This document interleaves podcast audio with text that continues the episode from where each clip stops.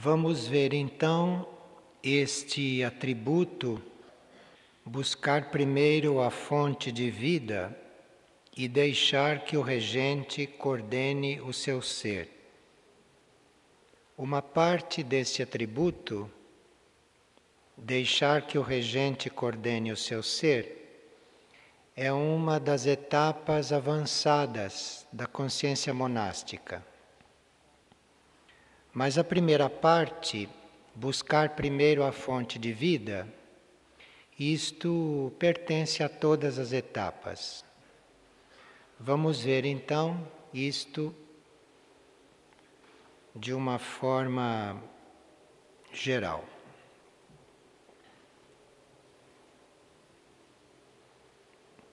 Buscar primeiro a fonte de vida interna isto é para todos, para todos os níveis monásticos.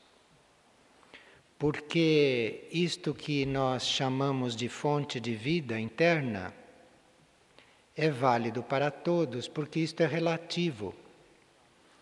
E para alguns, esta fonte de vida é a alma ou eu superior.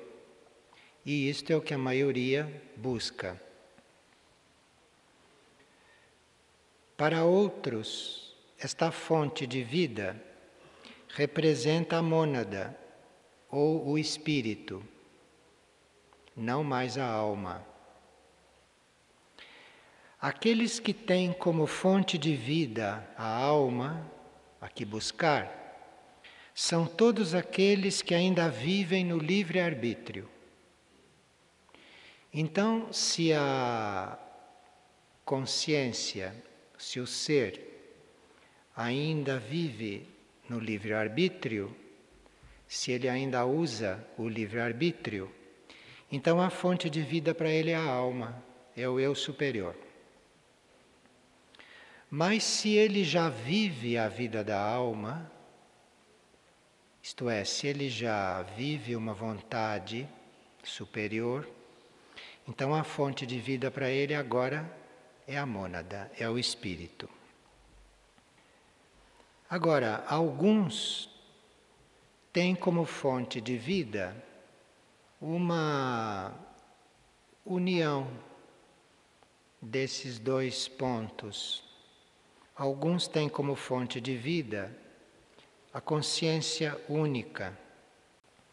E mesmo que o indivíduo ainda viva no livre-arbítrio, ele já pode ter esta devoção não específica pela sua alma ou pelo seu espírito, mas ele tem uma devoção mais difusa, ele tem uma devoção mais ampla, mais unida. E aí, a fonte de vida que ele busca é esta consciência única. E claro que quem vai responder vai ser a alma ou a mônada ou as duas, mas ele está se dirigindo à consciência una. Isto depende da qualidade da devoção dele, depende do raio. Então, esta busca buscar primeiro a fonte de vida, isto é para todos, esteja o membro monástico no grau que estiver. Porque o membro monástico não vai buscar coisas secundárias, em primeiro lugar, né? Alguém consciente, neste ponto, vai buscar em primeiro lugar esta fonte. Depois é que vem o resto. Depois é que vem os acréscimos. Agora, deixar que o regente coordene o seu ser, isto já é uma etapa mais avançada. Porque aí isto já subentende que o espírito ou a mônada já esteja decididamente no caminho do retorno. já esteja no bem conscientemente no caminho do retorno, subentende que ela já esteja percebendo fortemente a atração do regente, que é este núcleo além, não é? Que é este núcleo da consciência mais profundo do que ela. Então, se esta mônada já está consciente de para onde ela está sendo atraída, então é aqui que se deixa que o regente coordene o ser. Mas, mesmo que se esteja nos outros estágios, mesmo que se esteja no estágio de ter a alma como fonte de vida, ou o espírito, a mônada, como fonte de vida, ou a consciência única como fonte de vida. É bom, importante é, que se tenha todos estes fatos presentes, porque isto vai criando no interior do ser um ambiente favorável se nós, na nossa consciência mental, vamos nos adaptando a essas ampliações, isto é importante porque já vai facilitando esta obra de atração que é feita no caminho do retorno. Aqui chegou uma pergunta que nos ajuda a ir desenvolvendo este assunto. Pessoa pergunta: como interpretar o regresso do filho pródigo? Aquele episódio bíblico. Como todas as coisas, não é? Neste universo, o retorno do filho pródigo pode ser interpretado de diferentes maneiras. Neste universo, uma coisa tem várias interpretações, dependendo do nosso ponto de consciência, dependendo da nossa consciência. Então, se nós vamos interpretar este retorno do filho pródigo em nível humano, naquele nível como está escrito, então aquilo pode ser uma história humana como é descrita na Bíblia, e pode estar repleta de chaves, repleta de sugestões, repleta de impulsos para quem está vivendo humanamente um episódio daqueles. E se o mesmo episódio é interpretado em um outro nível, isso pode se tratar do retorno da mônada após o, a sua experiência nos níveis mais materiais, nos níveis mais densos, o retorno desta mônada para a sua fonte de origem.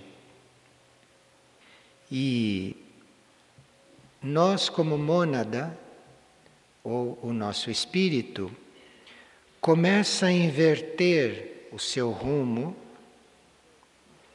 exatamente naquele ponto em que o filho pródigo resolve voltar para casa, simbolicamente.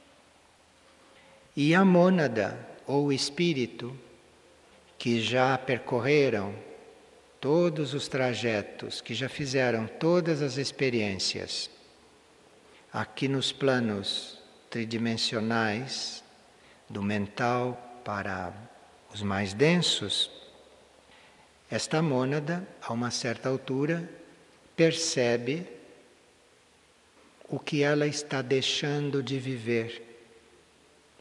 Então, a uma certa altura, ela percebe que se ela continuar a fazer as experiências que vinha fazendo e nas quais ela foi crescendo, nas quais ela foi evoluindo, que se ela prosseguir, nesse mesmo plano de experiências que ela deixa de viver outra coisa. Aqui então ela volta para casa, isto é, ela vai viver outra coisa. Mas, para isto, precisa que ela já comece a sentir a atração deste núcleo mais profundo, a atração deste regente. No episódio da Bíblia, representado pela casa dela, casa de onde ela saiu, sua fonte de origem.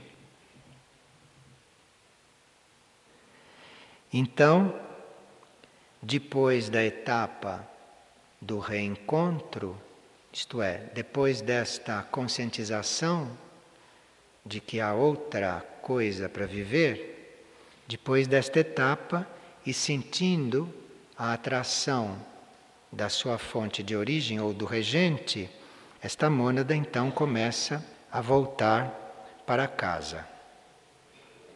Aqui, a vida desta mônada muda bastante, porque até aqui, enquanto ela estava vivendo como mônada, vivendo a sua experiência como mônada, fora de casa, aqui ela sentia bem real a sua vida individual. Ela sentia bem real a sua vida própria, vida monádica. E aqui a mônada, o espírito, tem toda uma experiência a fazer, até que ela se sinta realmente este indivíduo. Mas quando ela percebe que tenha outra coisa para viver, quando ela percebe que deve retornar, atraída pelo regente, ela começa a perceber coisas diferentes.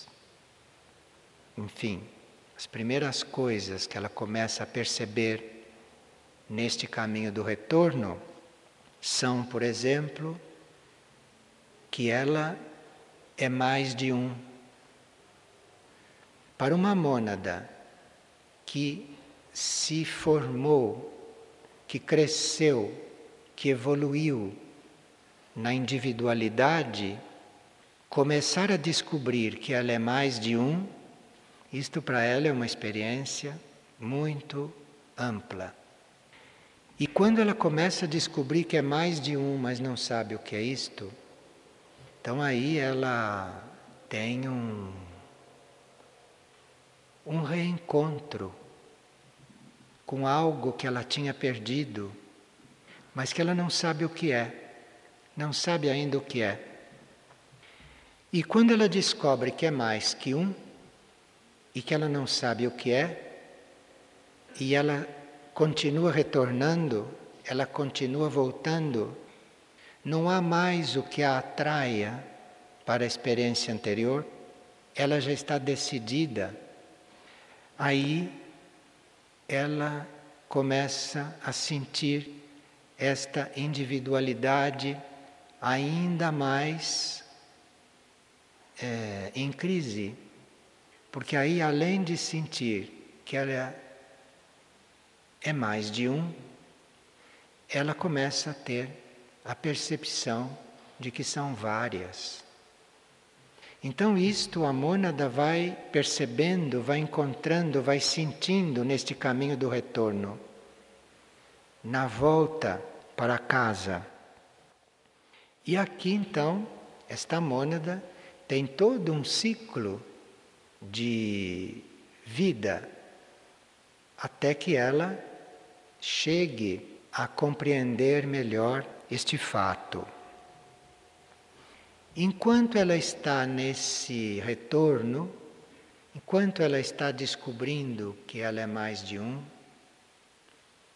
e depois que são várias, que elas são várias, ela ainda não perdeu o sentido de individualidade.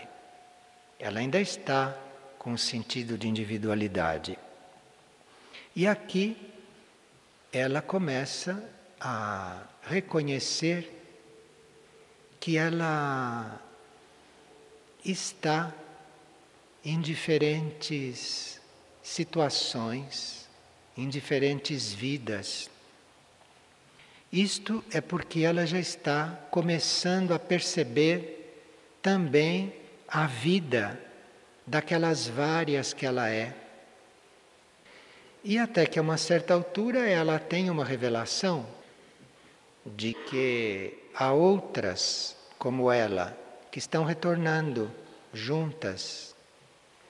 Aqui ainda existe o sentido de individualidade para o espírito, mas aqui já é diferente, porque esta individualidade, ao mesmo tempo que vai se dissolvendo, vai crescendo. Crescendo não no sentido de ficar mais forte, crescendo no sentido de consciência mais ampla.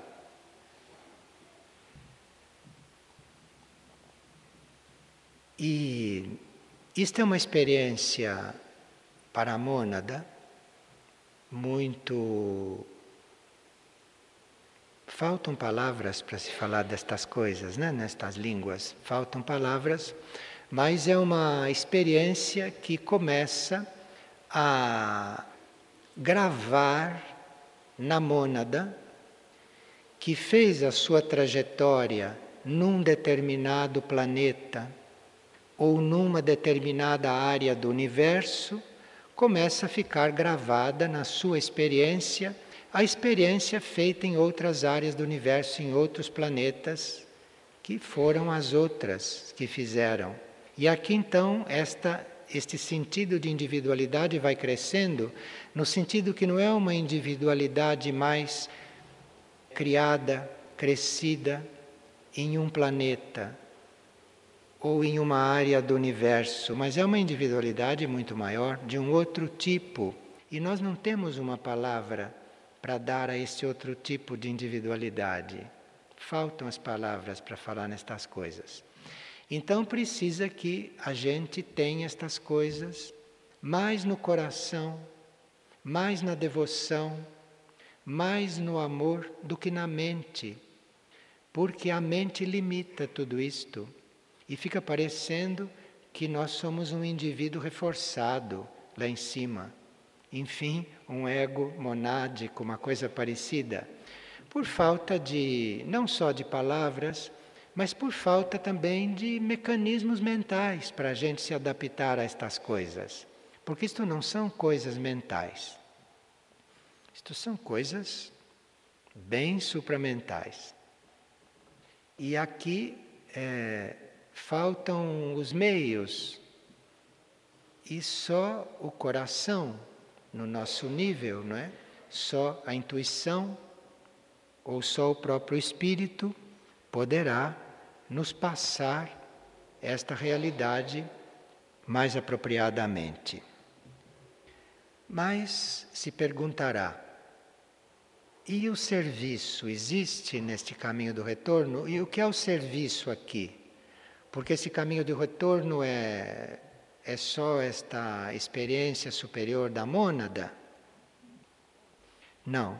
Aqui o serviço é uma espécie de estar animando ou estar dando vida ou estar vivendo até em diferentes seres até em diferentes consciências, até em diferentes mundos. Então, este serviço se amplia muito, porque esta mônada que já está imbuída do retorno, que já está imbuída da energia do retorno, se ela vai servir, ela única, se vai começar a servir em diferentes seres ou em diferentes consciências, ou em diferentes mundos, o serviço dela teve uma grande ampliação. Porque uma mônada no caminho do retorno vai servir de uma forma que só pode elevar esses mundos, esses planetas ou essas áreas do universo onde ela possa estar consciente. Então, enquanto as nossas mônadas estão aqui na Terra, uma mônada no caminho do retorno e que já tem atingido este grau, esta mônada está em vários pontos do universo, fazendo uma vida consciente. E esse núcleo, o regente, é o que está atraindo estas sete mônadas. E ele, primeiro, deve atrair estas sete mônadas. E depois que estas sete mônadas, que são prolongamentos dele, né? Sempre foram.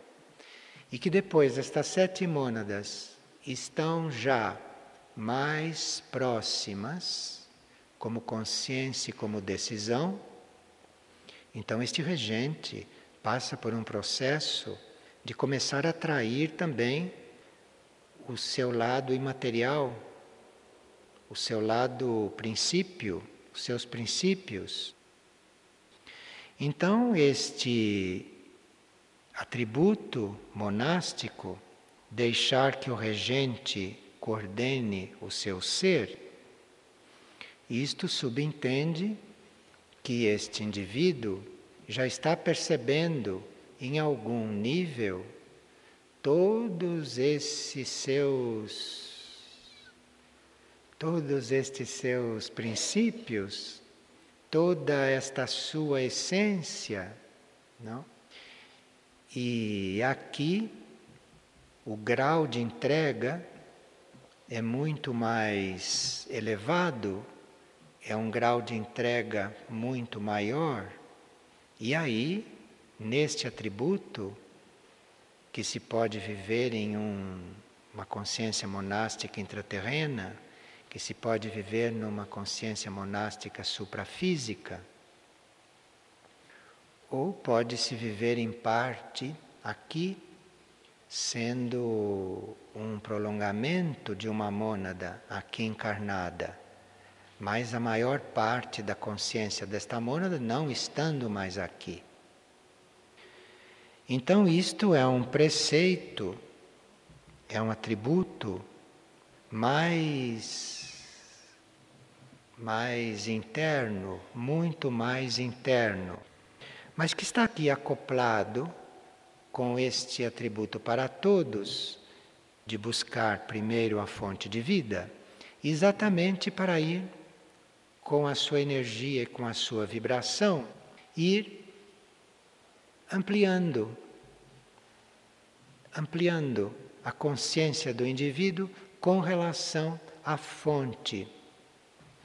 Então, aqui, todos esses níveis do indivíduo crescendo, todos esses níveis do indivíduo evoluindo, este regente reunindo tudo isto lá no seu plano, isto começa a ser um fato cósmico importante, porque depois deste regente ter atraído tudo isso, ter reunido tudo isto, ter completado esta união, então aí este regente começa a ser atraído por um outro núcleo.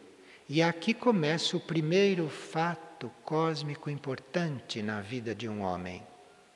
É quando ele vai se tornando um avatar realizado no plano astral cósmico, no plano divino, isto é, este avatar indo realizando a absorção de tudo isto. E se esse avatar então está completo, isto é o primeiro fato importante cosmicamente falando. Se esse avatar está completo, então este avatar ele está diretamente conectado com o plano do governo celeste central. Então, um avatar completo é o primeiro grande fato cósmico na vida do homem, logo antes dele deixar de ser homem e passar para uma evolução cósmica, para um outro caminho. E este fato é que este avatar, ele passa do seu núcleo de sabedoria, ou passa do núcleo de sabedoria da hierarquia de avatares da qual ele participa, ele passa para uma ligação direta com o governo celeste central. E aqui então nós temos um avatar cósmico. E estas coisas na nossa memória ou estas coisas na nossa consciência pode facilitar muito a qualidade da nossa vida monástica. Pode elevar muito a qualidade do monastério como consciência, do monastério como até fato externo aqui, porque as mentes vão ficando mais abertas a fatos que têm realmente dimensões.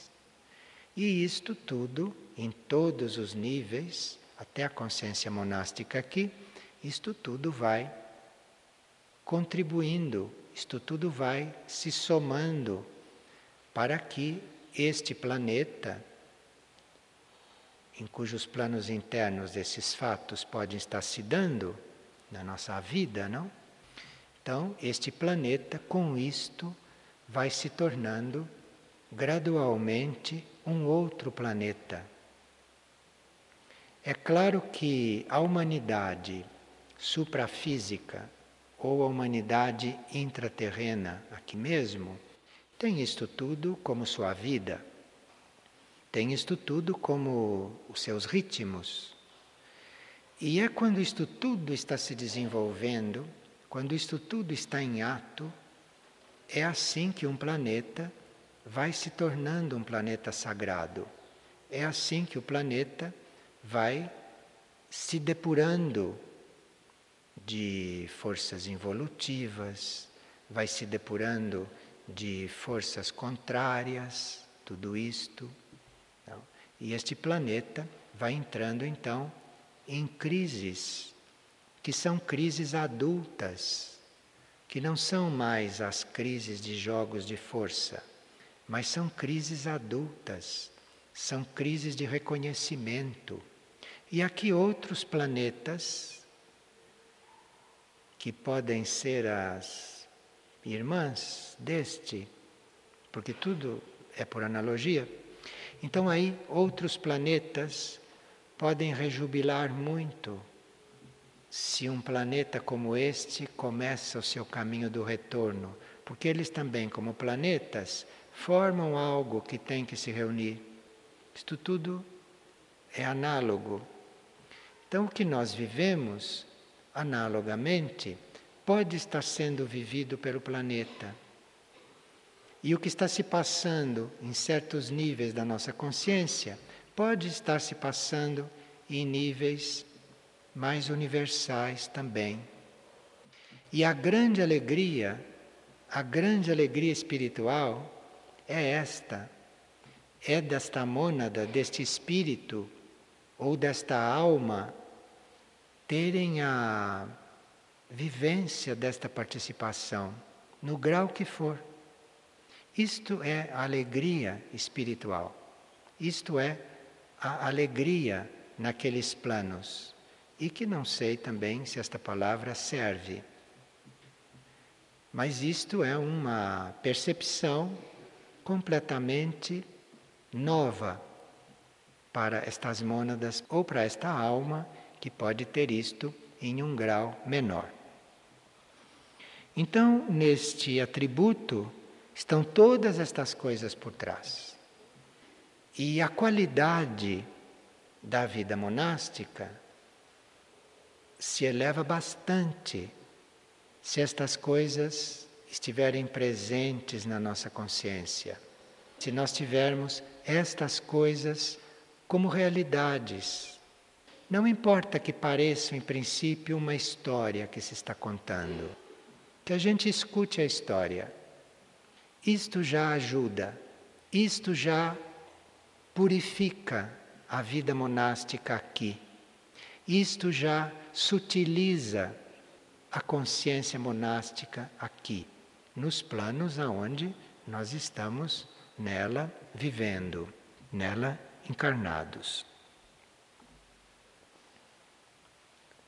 Uma consciência monástica que tem isto presente, seja este ser monástico encarnado ou não, seja ele de superfície, ou seja ele intraterreno, ou seja ele um ser monástico suprafísico, este conjunto, este esta consciência unificada, isto aqui é o que possibilita entidades cósmicas estarem na órbita do planeta e não só contatando o planeta de uma certa forma, não dentro da sua órbita. Então, para nós termos aqui uma entidade, uma entidade não está nesta evolução que nós estamos descrevendo, não é? Uma entidade está além da consciência de Avatar. Então, para que isto possa estar na órbita do planeta, esta consciência monástica é necessária. Este tipo de consciência desenvolvido num planeta, isto possibilita que entidades estejam aqui de uma certa forma. A consciência monástica em nível intraterreno e em nível suprafísico presta esse serviço. A consciência monástica nesses níveis é uma focalização nesse estado. Então, esta consciência monástica evoluída, ela mantém esta focalização, ela mantém esta polarização. E isto é, mantém entidades muito próximas, o mais próximo possível dos níveis desta Terra, dos níveis deste planeta. Claro que a consciência monástica, não intraterrena e não suprafísica, mas a consciência monástica aqui, na superfície, deve manter a sua polarização nos atributos que lhe cabe desenvolver. Porque isto, por analogia, é o que faz a consciência monástica em outros níveis, que está polarizada nisto, e aqui a consciência monástica no nosso nível tem que estar polarizada em algo que seja compatível, que seja proporcional à sua vida naquele momento e à sua existência naquele momento. E este foco de polarização, este foco de concentração são os atributos que nós chamamos de atributos do monastério para que isto fique bem real para nós, para que isto fique bem visível para a nossa compreensão. E esses atributos não são só para serem apreciados, mas esses atributos seriam realmente para serem vividos. Esses atributos, como estão escritos, seriam para serem vividos. Porque isto é a forma de nós estarmos alinhados com os outros níveis de consciência monástica, intraterrenos, dos centros planetários, suprafísicos, não? ou em qualquer outra forma dessa consciência. Se nós falássemos em sânscrito, talvez pudéssemos falar mais, mas falando estas línguas é impossível, melhor ficar calado.